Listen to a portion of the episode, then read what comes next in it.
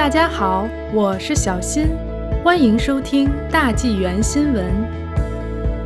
联邦定于四月十九日公布两年来首份预算案。联邦财长兼副总理方慧兰三月二十三日表示，定于四月十九日公布财政预算案，这将是他接任财长之后的第一份预算案，也是政府两年多来的第一笔预算。财政部长方慧兰周二在国会宣布了2021年公布备受期待的预算案日期。联邦政府的上一份的预算在2019年3月19日提交的。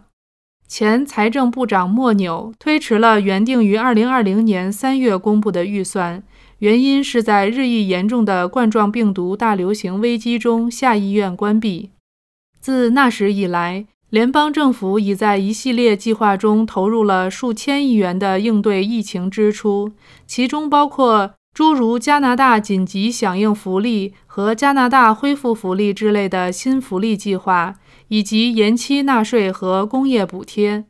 国会预算官员伊夫吉鲁估计，加拿大赤字可能高达三千八百二十亿元，但是吉鲁警告说。由于公共卫生限制水平的不断变化，以及由此对工作和企业产生的影响，这一数字会飙升至四千亿元。方慧兰还表示，政府计划在将要公布的预算中包括一些细节，例如，由于日托和老人护理院关闭，一些妇女不得不退出职场，政府将公布计划帮助这些妇女重新就职。他还表示。预算将包括大流行恢复计划的详细信息，包括育儿承诺。方慧兰说，